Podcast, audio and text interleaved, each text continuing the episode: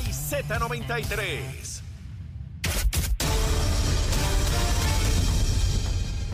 Buenos días, soy Carla Cristina informando para Nación Z Nacional de los titulares. El negociado de energía emitió el pasado viernes una resolución en la que permite a la Autoridad de Energía Eléctrica la utilización de fondos federales para la adquisición de unidades de generación de respuesta rápida esto con el fin de que puedan atender principalmente situaciones de emergencia.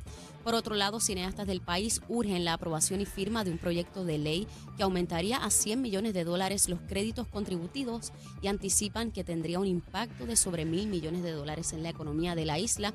Sin embargo, la medida no cuenta con el aval de la Junta de Control Fiscal. De otra parte, líderes políticos y economistas aseguran que a solo un día de las elecciones de medio término en Estados Unidos, probabilidades de que haya un cambio de partido en el Congreso son cada vez más altas, lo que según ellos tendría un efecto nocivo para la economía de Puerto Rico, con reducciones en los beneficios federales que llegan a la isla.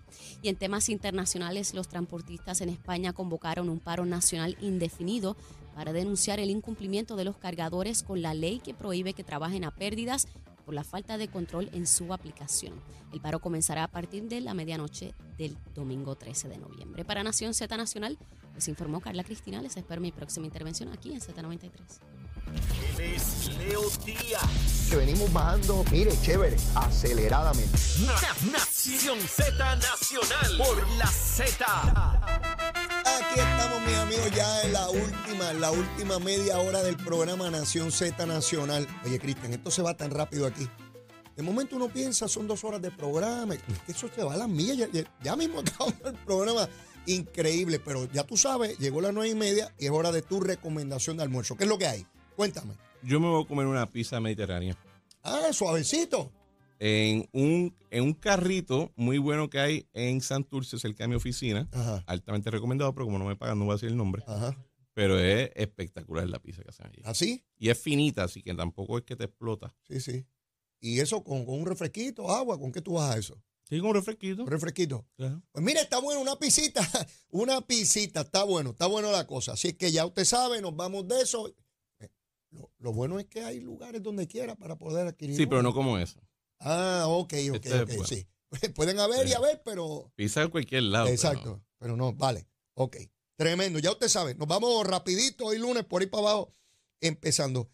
Eh, Cristian, estamos por concluir la sesión en solo unos días. Eh, aún están vacantes la posición al Supremo. Está la del Contralor de Puerto Rico, aunque Yemín Valdivieso continúa en el cargo hasta que no se confirme una nueva persona. Eh, tenemos ahora también la Procuraduría de, de las mujer. Mujeres. Eh, a partir del viernes pasado, pues también el DACO eh, se encuentra sin una persona en propiedad. Yo no veo posibilidad alguna de, de que se pueda lograr confirmaciones de esta naturaleza por el mismo principio que el PNP no las no confirmó bajo Aníbal Acevedo Vilá, y es que van a dejar que sea la elección general la que determine quién tiene la mayoría y quién es el gobernador, y que sea el cuatrón que viene que se, que se logre. Bueno, pero hay una, hay una diferencia y es que, en, por lo menos en la época de Aníbal, Ajá, si mal no recuerdo, ajá. a casi todo el gabinete se le confirmó. Sí, sí. sí. Eh, se confirmaban jueces, se confirmaban fiscales. No había, no había un, una, ciertamente se, se aguantó el, el nombramiento de, de jueces al Supremo. Supremo. Entiendo que para la Procuraduría de la Mujer, eh, para el Contralor, pero todo lo demás operaba. Y lo que hemos visto en este cuatrenio, que es especial, es la idea de que la legislatura va a dejar que el gobernador opere, pero bajo interinato tras interinato tras interinato, para mantener inestable la rama ejecutiva. Y entonces, ¿hasta qué punto se convierte eso en, en más allá de simplemente ejercer tus prerrogativas de dar consentimiento, se convierte en un tipo de sabotaje? Bueno, de- Porque tiene unos efectos que quizás la gente no aprecia porque son burocráticos y son cuestiones de... Pero la relación, por ejemplo, de un secretario interino que no ha sido confirmado con una agencia federal quizás en la que administra un programa, por ejemplo, es bien diferente del secretario que es confirmado. claro, Eso es real. claro. Eh, el tipo de, de vigorosidad con la que ejecuta su cargo y sus poderes eh, legales también es diferente a la que cuando está confirmado. Incluso la relación del, del, del- del Ejecutivo con el gobernador mismo cambia también. Así que eh, eh, tiene unos efectos que, que, que laceran la operación del gobierno. Es increíble, Nino Correa ha tenido que estar en, un- en una cosa ahí, en un limbo, en una cosa rara, donde no se le nombre propiedad y donde el Senado va aprobando en cada sesión que siga operando allí eh, eh, en un área tan sensitiva como la que él dirige. eh, y de igual manera, pues hay cerca de 40 nombramientos sencillamente allí sobre la mesa en el Senado que no se confirman. Jueces, fiscales, las- por procuradores. eso que digo que no es solamente que, no es lo mismo que ocurrió bajo la época de Aníbal, donde ciertos puestos constitucionales o, o- o de largo término se, se reservaron. No. Esto es- ya estamos hablando de algo que va mucho más allá. En aquel entonces, si no recuerdo mal, había un entendido de que si la posición que estaba vacante la había dejado alguien que nombró el Partido Popular, pues que fuera Aníbal el que, ¿verdad? El que determinara quién iba a ser y viceversa. Si era alguien que había nombrado el Partido Nuevo Progresista y de esa manera no se alteraba el balance de personas nombrados a lo largo de ese cuatrenio. Y al final el cuatrenio iba a ser el mismo porque eh, ocupaban posiciones los mismos que lo nombraron. En esta ocasión yo no veo eso. Lo que veo No, es sencillamente un tranque absoluto y no, y no y, hay y una apuesta media boba que van a dar un colmazo el, el- la próxima y van a poder nombrar todo el todo eso. porque nada, nada ahora mismo indica que ese va a ser el resultado. Por eso, eh, por lo menos hoy. Eh, está el caso de Kevin Fred, del joven que fue asesinado en enero del 2019. Una fiscal sale la semana pasada a decir que Wanda Vázquez y la fiscal Castellón, eh, en aquel entonces ya ella era fiscal federal, estaba en destaque acá en justicia, eh, le habían ordenado, esa es la palabra, ordenado detener una investigación. Y obviamente lo que se está imputando es corrupción. Sí, de algún de- tipo de de, algún tipo o abuso de discreción o algo por el Eh, al día de hoy lo que ha ocurrido de allá para acá es que el secretario de Justicia ha ordenado Integridad Pública y, y Asuntos del Contralor que investigue esto. Hoy Wanda Vázquez emite declaraciones señalando que ella no hizo tal cosa.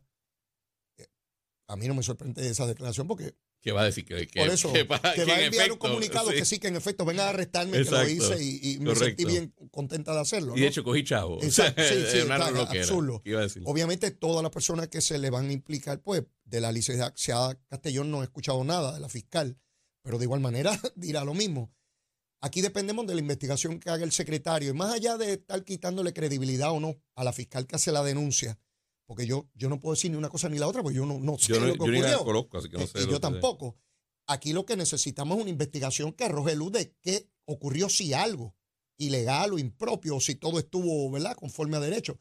Yo tenía el viernes aquí a la licenciada Ana Quintero, que estuvo en justicia, fue fiscal, conoce esto, y me dice, Leo, no hay manera como que en el aire te digan que no hay una investigación. Todo eso tiene que estar documentado, eh, tienen que estar los expedientes. Y, y citaba a Ernie Caban que dice que los expedientes hablan, eh, y está todo ahí. Y, puede ser que una investigación en algún momento no eche adelante, pero es por, porque no se tienen todos los elementos, no aparecen los testigos, pero no es que se detuvo una investigación. Pero de todo lo que ha subido hasta ahora, ¿cuál es tu apreciación? Bueno, primero, para mí es sumamente triste la idea de que en Puerto Rico, no solamente en el caso de Kevin Fred, sino en el caso de muchas, muchas, muchas otras personas, han sido víctimas de asesinatos, de crímenes violentos y nunca sale a reducir quién es la persona. Pues te pueden decir que sea un sospechoso. eh, la misma familia o, o las amistades pueden tener idea de quién pudo haber sido la, mano que intervino, pero no se resuelve el caso. En, e- en- en esta situación le, está- le estamos dando eh, mucha atención porque era una persona de la farándula que era reconocida, pero ese tipo de- de situación inconclusa la viven un montón de personas en Puerto Rico eso es horrible. Así es. ¿verdad?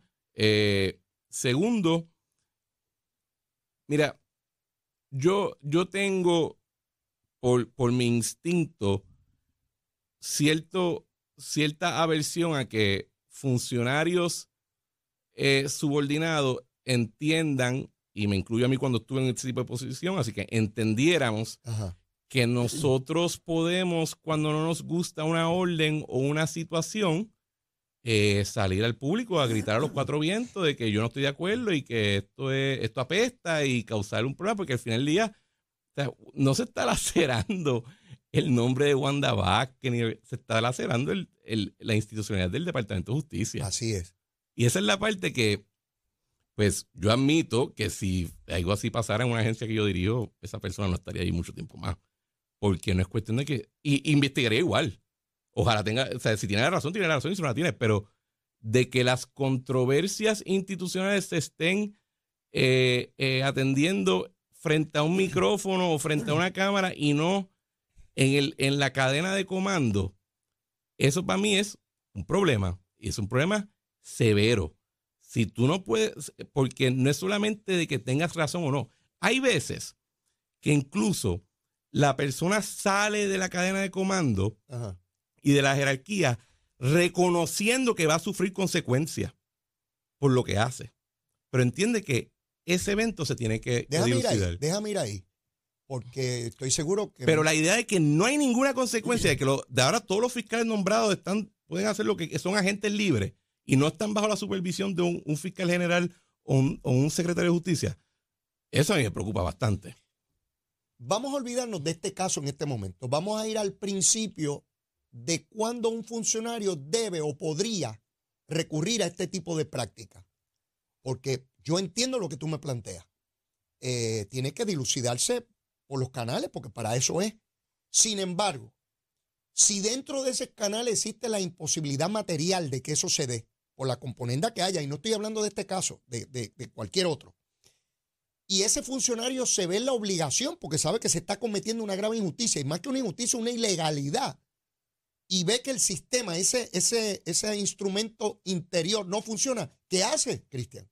Bueno, uno hace lo que ha visto en otros casos similares, no solamente en Puerto Rico, sino fuera, donde la persona dice, yo no sé, puedo ser parte de esto ya, Ajá. me voy, pero antes de irme quiero que vean toda la evidencia que acumulé demostrando el problema. Ok. ¿verdad? Eh, versus el levantar la acusación, pero que todo se quede como, ah, pues hacemos una investigación y todo está bien. Y, dice, pero, esto, que fue, voy a un programa de televisión y disparo esto allí. y esa es la parte que todavía am, yo, a mí me gustaría que, que se dilucide y se establezca quién fue la persona que, que asesinó a, a ese ser humano, igual que a cualquier otro, y quiero que lo causen, que eh, presenten evidencia más allá de dudas razonables y lo metan en donde lo tengan que meter.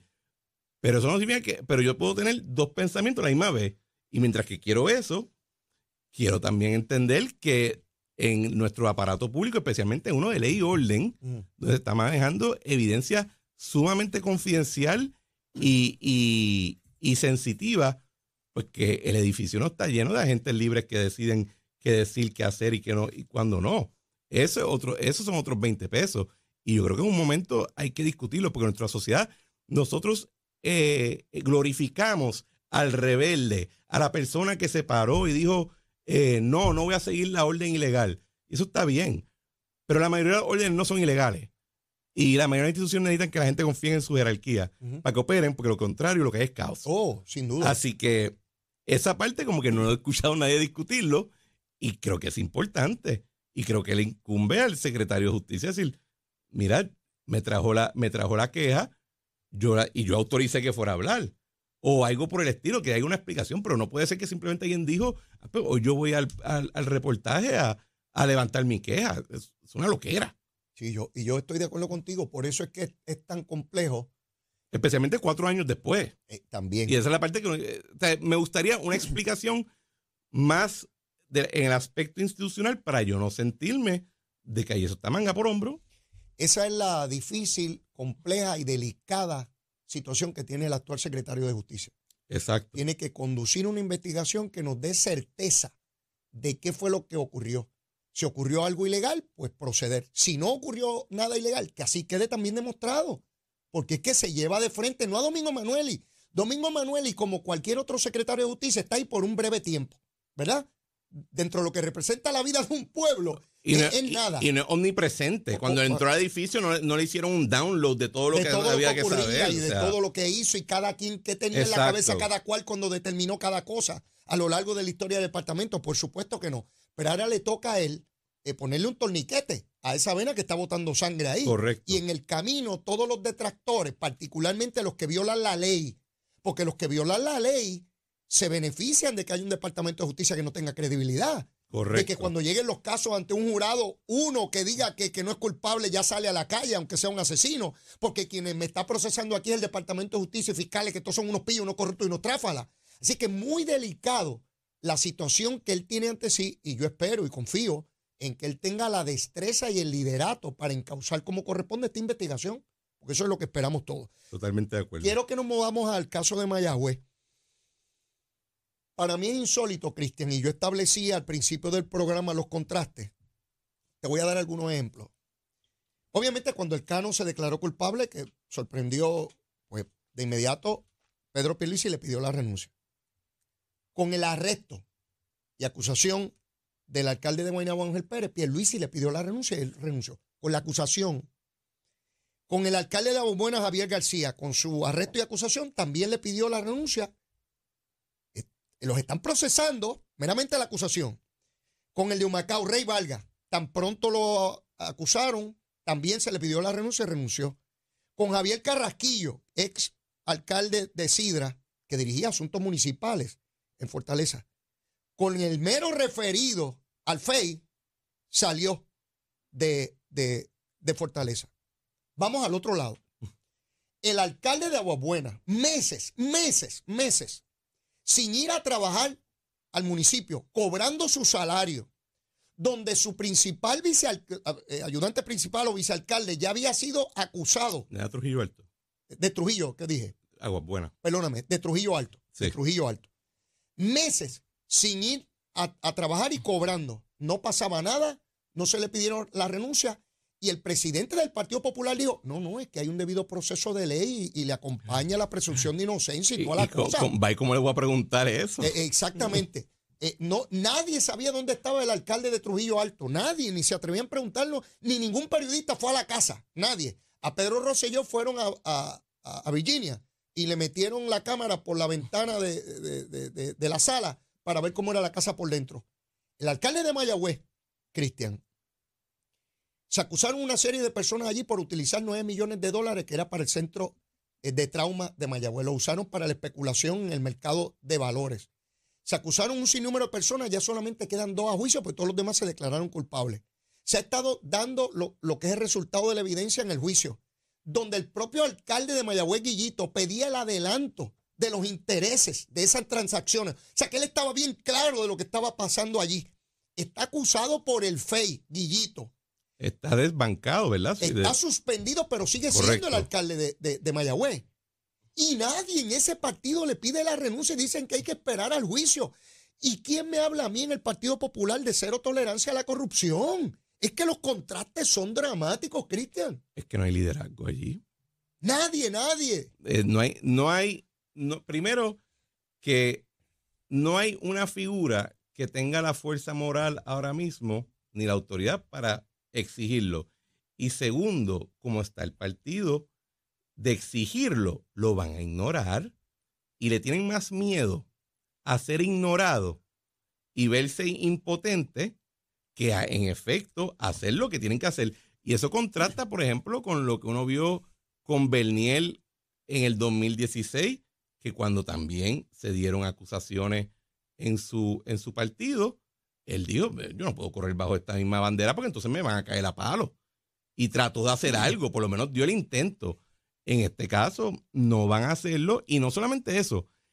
En el caso de Mayagüez en particular, lo que ocurrió ahí surge de unas, de unas eh, lagunas en la ley de municipio autónomo que se vieron reflejadas por ese esquema y por ese, ese, ese esa acusación y la pérdida de esos fondos y la legislatura, que no la controla el Partido Nuevo Progresista, la controla el Partido Popular eh, eh, y los otros partidos de minoría que hacen coalición con ellos, no han presentado ni un solo proyecto de ley para atender esa laguna.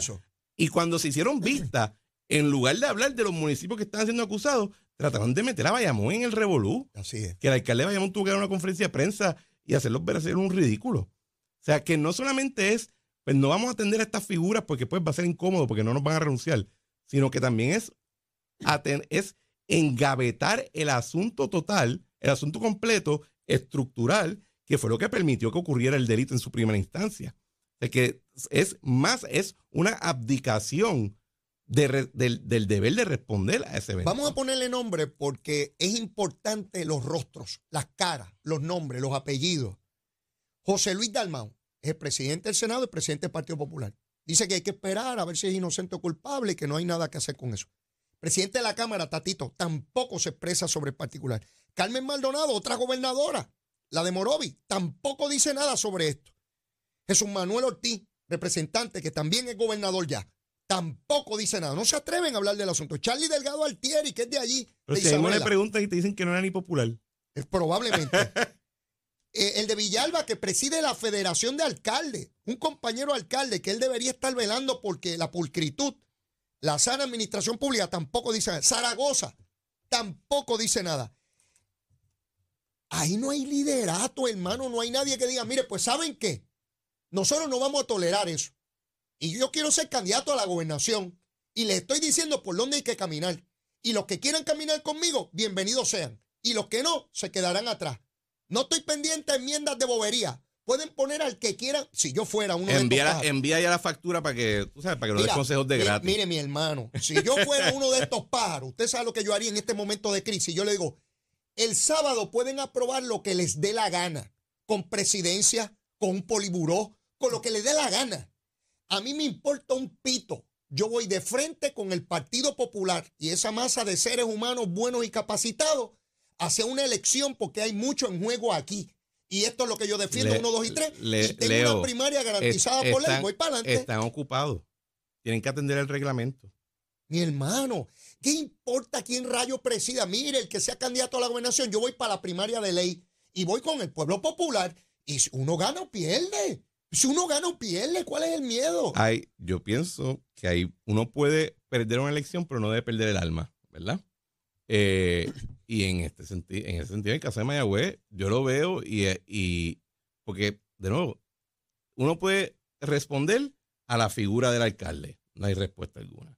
Uno puede responder al asunto estructural de la ley, no hay respuesta alguna. Uno puede tratar de ver cuál es el issue, si, a ver si esquemas similares se dieron en otros municipios, ni eso Ni eso. es, eh, es una abdicación total de del deber de atender con el asunto y no hay otra manera de escribirlo. La, lo, que, lo que es increíble es que eso pasando, todavía hay gente que habla como si la corrupción fuera una cuestión de, de un partido solamente. Ah, sí, sí, sí. Y lo, que, y lo que uno ve es que el resultado muchas veces es de una tolerancia por miedo a que pues, no te ve, no, no parezcas como el Robocop, pero lo único que tienes que decir es alzar la voz. No, no debe ser válido que ocurra lo que ocurrió allí y la reacción sea mutis. Así es. Así es.